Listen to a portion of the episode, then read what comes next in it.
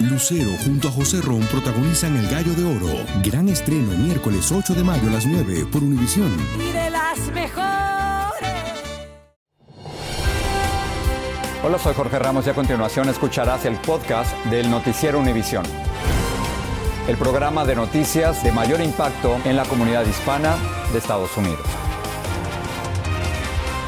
Buenas noches. Comenzamos precisamente con el impacto, Jorge, de Idalia, que tocó tierra esta mañana cerca de Keaton Beach, en la Florida, con vientos huracanados de 125 millas por hora. Después de dejar zonas inundadas, viviendas destruidas y a miles sin energía eléctrica, el reporte es de al menos dos muertos en la Florida. El fenómeno impactó luego a Georgia y las Carolinas, donde bajó de categoría. Tenemos cobertura en equipo desde las zonas afectadas y comenzamos con Vilma Tarazona en una de las zonas que fue impactada por este huracán. Adelante, Vilma.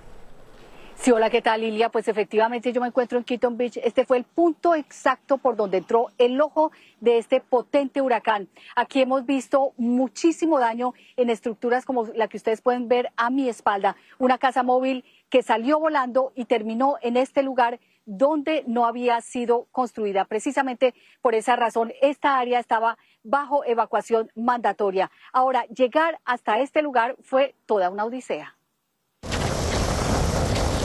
El potente huracán Idalia descargó su furia en la Florida.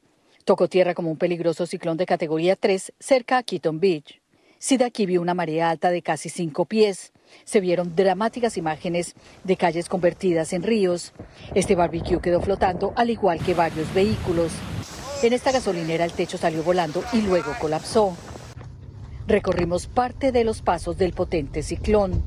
El ojo del huracán pasó exactamente aquí por Live Oak. Lo que pudimos ver en nuestro recorrido inicial, como ustedes pueden ver, árboles caídos, líneas del tendido eléctrico derribadas. Esto es sumamente peligroso para las personas que piensan que porque el huracán ya ha pasado, salen a caminar y pueden ponerse, pueden parar encima de una de estas líneas de tendido eléctrico, que muchas de ellas pueden estar todavía activas y se pueden electrocutar. Navegar los pasos de Italia fue una odisea. Tuvimos que zigzaguear por las carreteras en medio de la destrucción que dejó en las zonas rurales.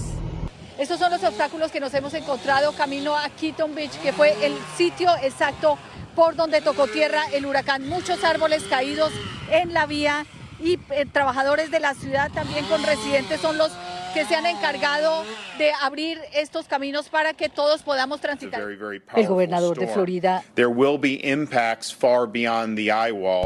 dijo que los daños irán más allá de la zona cero. En Crystal River se vieron dramáticas inundaciones como estas. Las autoridades usaron vehículos altos o botes para rescatar a los que quedaron atrapados. Bueno, yo creo que estas imágenes pueden ser perfectamente una fotografía de lo que es el impacto de un feroz huracán como estos. En esta vivienda seguramente había una vida antes, estamos hablando de una familia, no sabemos si era lo único que tenían y obviamente tuvieron que salir corriendo para poder poner su vida a salvo. Afortunadamente lo hicieron porque miren, esta casa quedó totalmente aplastada por los vientos de este potente huracán.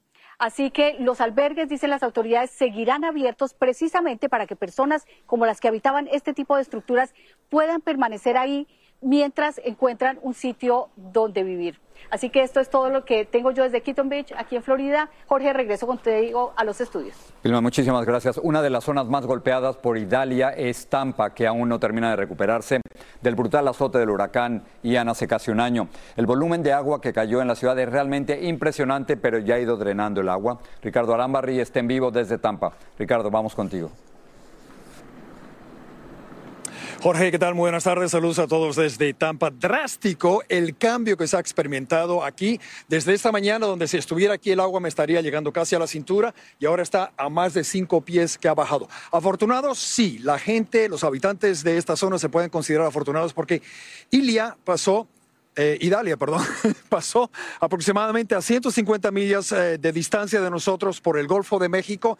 Sus efectos, sin embargo, sí se hicieron sentir, no tanto en la forma de lluvia o de vientos, pero sí en la marejada ciclónica.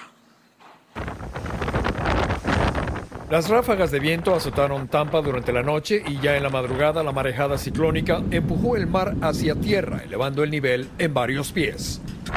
El oleaje rompió hasta las barreras de metal de los puentes e inundó la planta baja del Hospital General de la ciudad, aunque no se reportó evacuación de pacientes.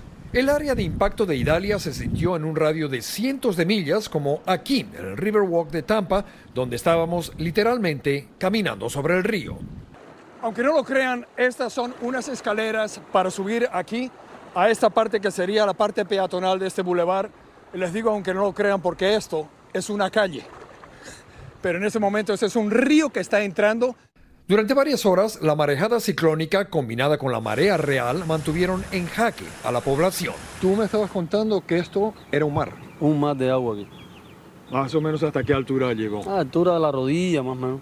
Ante la desesperación, cuando el agua subía rápidamente, los vecinos tuvieron que levantar las tapas del alcantarillado para que el agua se fuera más rápidamente. Con la tapa abierta eh, se bajó un poco porque mira, esto estaba lleno hasta allá atrás.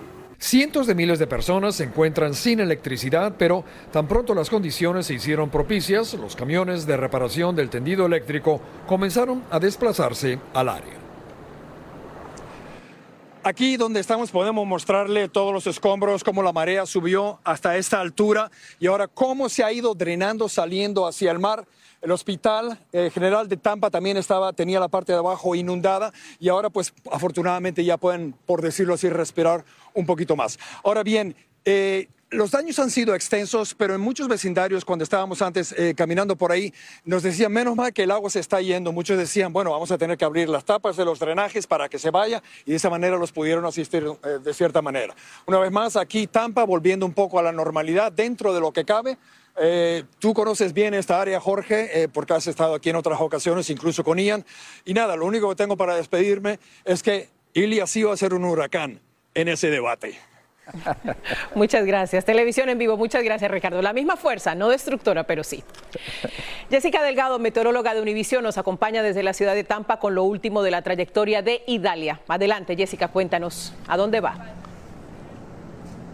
Haces Hola Ilia, ¿qué tal? Me encuentro en la bahía de Tampa, uno de los lugares que recibió las inundaciones costeras más importantes tras el paso de Idalia. Esta mañana los niveles del agua subieron al menos cuatro pies. El agua salía por este muro inundando las calles. Ya todo ha vuelto a la normalidad, pero lo peor lo recibió el área de Big Bend, localidades como Cedar Key, donde el nivel del agua superó las seis pies, también en localidades como Clearwater y Naples. Ahora cabe mencionar que los vientos se sintieron bastante fuertes de más de 80 millas por hora desde Brussels hasta partes de Tallahassee. También estamos viendo que ahora es una tormenta tropical, se ha degradado mientras atraviesa partes de Georgia. A partir de esta noche estará llegando a Carolina del Sur. Mañana por la mañana estará en Carolina del Norte. Cabe mencionar que las advertencias por inundaciones continuarán en vigor por lo menos hasta mañana para las Carolinas y también hay una vigilancia de tornado tanto para Carolina del Sur como para Carolina del Norte. Así que sin duda alguna los peligros aún continuarán y no es hasta el viernes cuando ya este sistema esté fuera de la costa. Jorge Ilia, regreso con ustedes.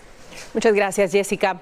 En el Departamento de Policía de Maui, en Hawái, ha recibido 110 denuncias de personas desaparecidas por los recientes incendios que devastaron la región de La Jaina. Los oficiales están trabajando en una lista creíble de 388 personas desaparecidas del FBI y le están pidiendo a la población que comparta cualquier información posible. Este viernes esperan publicar una lista actualizada. Estas imágenes son difíciles de ver. Lo que pasa es que la salud y la edad de algunas figuras políticas en Washington vuelven a ser evidentes. En otro incidente protagonizado por el senador Mitch McConnell, se volvió a quedar sin hablar, como paralizado en una conferencia de prensa. Claudio Seda nos muestra lo que pasó. El líder republicano sonreía cuando volvió a congelarse en una conferencia de prensa. Su asistente le repitió la pregunta de un reportero, pero fue como si nadie le hubiese dicho nada. Fueron 30 segundos que parecía una eternidad. El senador Mitch McConnell estaba parado, agarrándose del podio. Tenía los ojos bien abiertos, pero las palabras no salían. Su asistente le pidió a la prensa que le hablaran más alto y luego el líder continuó contestando las preguntas.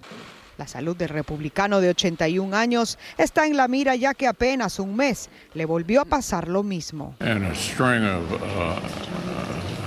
En ese entonces se congeló por casi 20 segundos. Sus colegas lo escoltaron lejos de la prensa. Si fuera mi padre estuviera preocupado porque eh, es una situación en que yo quiero saber exactamente qué está pasando. Si tiene enfermedad cerebrovascular, yo quiero estar seguro que él esté haciendo todo lo necesario para prevenir un infarto cerebral.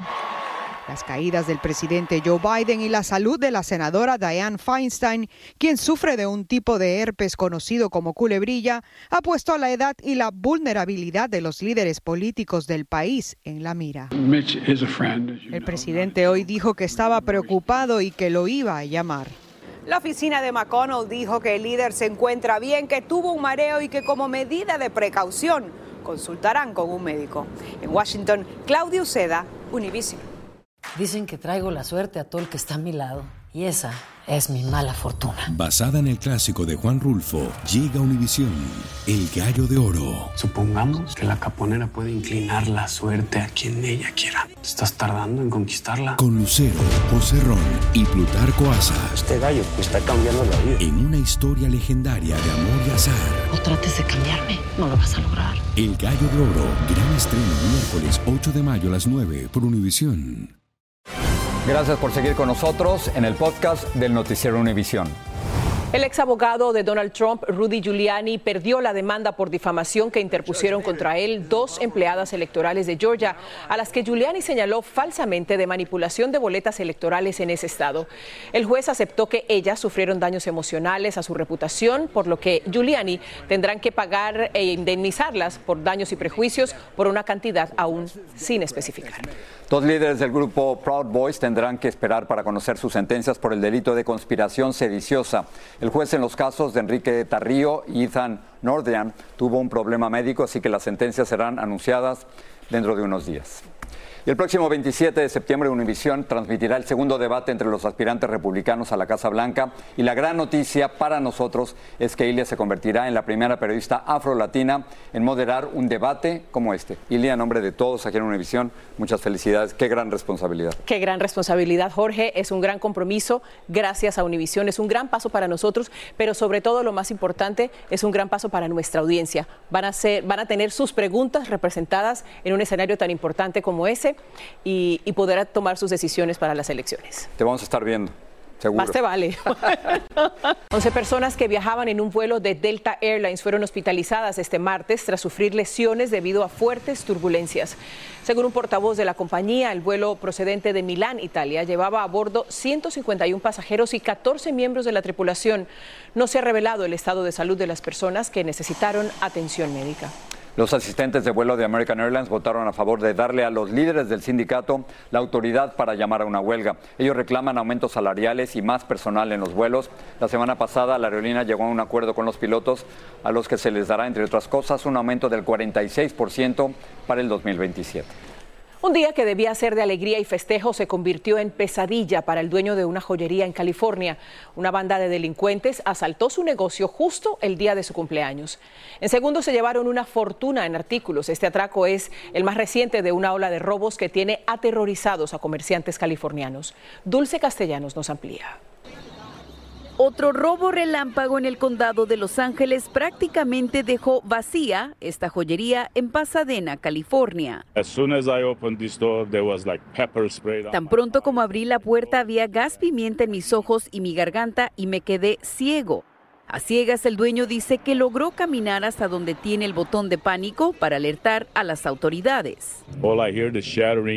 Solo escuchaba los estallidos de las vitrinas, cómo se llevaban todo, con la esperanza de que no sacaran pistolas. Los sospechosos prácticamente cegaron a todos en la joyería. No solo rociaron con gas pimienta al dueño, también a otra persona que estaba sentada acá atrás y a una tercera de este lado. Agregó que lo despojaron de más de medio millón de dólares en joyas en cuestión de segundos, lo que podría ser el robo más grande en esta ciudad. Aquí en Pasadena no es tan común uh, tener uh, un incidente de este, uh, de ese tamaño, o sea, de de la cantidad de joyas eh, que se, eh, se llevaron. La policía de Pasadena está colaborando con el equipo especializado de Los Ángeles para determinar si esta banda está vinculada con otros incidentes.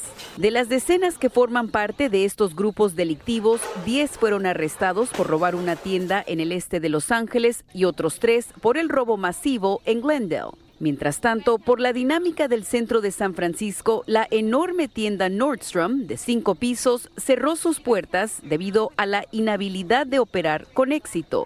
Y otros comerciantes dicen que ante este clima, su estabilidad también peligra. Los pequeños negocios, como el nuestro, por ejemplo, ¿qué va a pasar?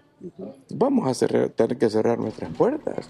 Cerrar las puertas no va a ser nada complicado para nosotros. Pero mire cuántos muchachos se quedan sin trabajar. En Los Ángeles, Dulce Castellanos, Univisión. Pasamos a México, donde Xochitl Gálvez se perfila como la candidata del frente opositor. Una encuesta le dio a la senadora derechista del PAN casi un 58% de apoyo. En cambio, su rival, la prista Beatriz Paredes, obtuvo solo un 42%. La encuesta se publica solo días de que la Alianza Va por México anuncie este domingo su candidata única para las elecciones presidenciales del 2024. La Administración para el Control de Drogas, la DEA, sacó de su lista de los 10 fugitivos más buscados a varios capos mexicanos de los cárteles de Sinaloa y Jalisco Nueva Generación, pero incluyó a otros narcotraficantes conocidos como los Chapitos y quienes serían los responsables del tráfico de fentanilo hacia los Estados Unidos. Alejandro Madrigal nos dice de quién se trata.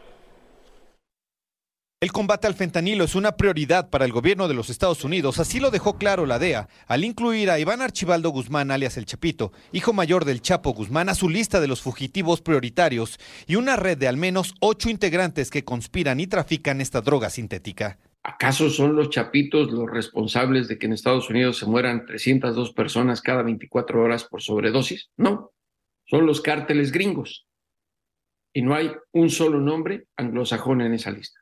En la lista aparecen Oscar Noé Medina, alias Panu, responsable de la seguridad y protección de los Chapitos y encargado de los sicarios para expandir y pelear su territorio con cárteles rivales, así como Alan Gabriel Núñez, presunto socio y principal responsable del tráfico de fentanilo a los Estados Unidos. Que vienen las elecciones presidenciales tanto en México y Estados Unidos, es la presión para uno y para otro país para poder eh, influir en el voto. En la red de tráfico de fentanilo de los Chapitos aparecen sus socios Kun Jiang y Chuan Yip, traficantes de fentanilo desde China, y en Sinaloa, Carlos Omar Félix, Silvano Francisco Mariano, Liborio Núñez y Luis Javier Benítez encargados de su logística y distribución. Que lo quieren utilizar como presión para que el gobierno mexicano acelere las acciones respecto a la solicitud de extradición de Ovidio.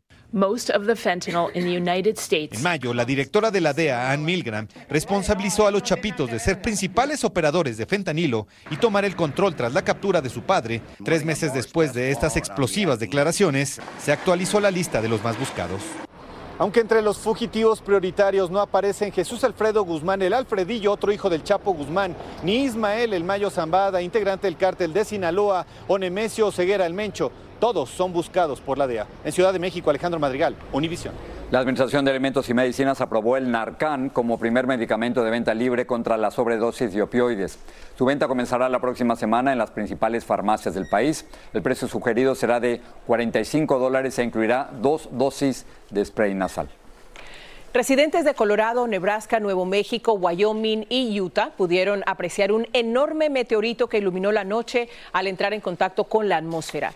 La NASA estimó que la bola de fuego viajaba a unos 41 mil kilómetros por hora.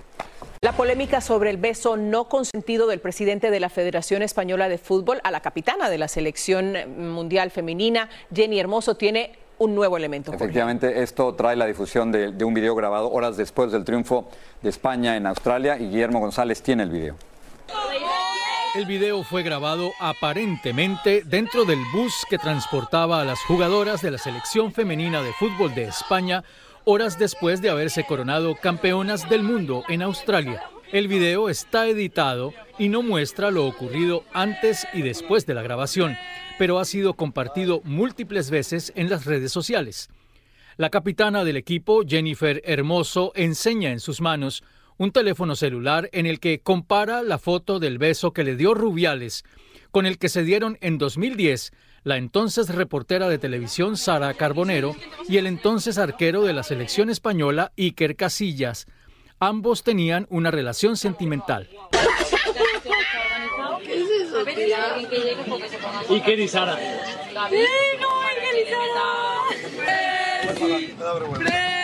En ese momento aparece en la grabación el presidente de la Real Federación Española de Fútbol, Luis Rubiales, uno de los protagonistas de la controversia. Entonces continúan los diálogos entre las jugadoras sobre la foto y sobre lo que acababa de ocurrir en la ceremonia de premiación.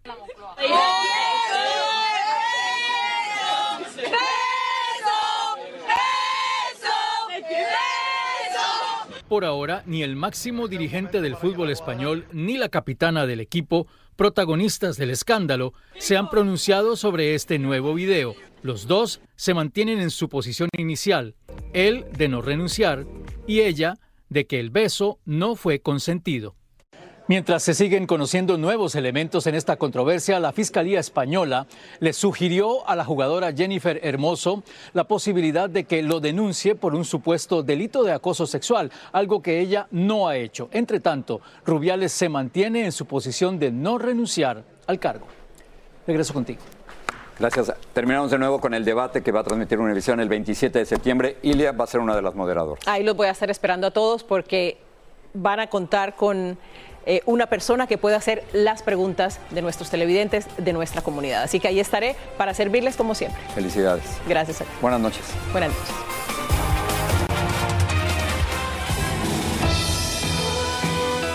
Así termina el episodio de hoy del podcast del Noticiero Univisión. Como siempre, gracias por escucharnos.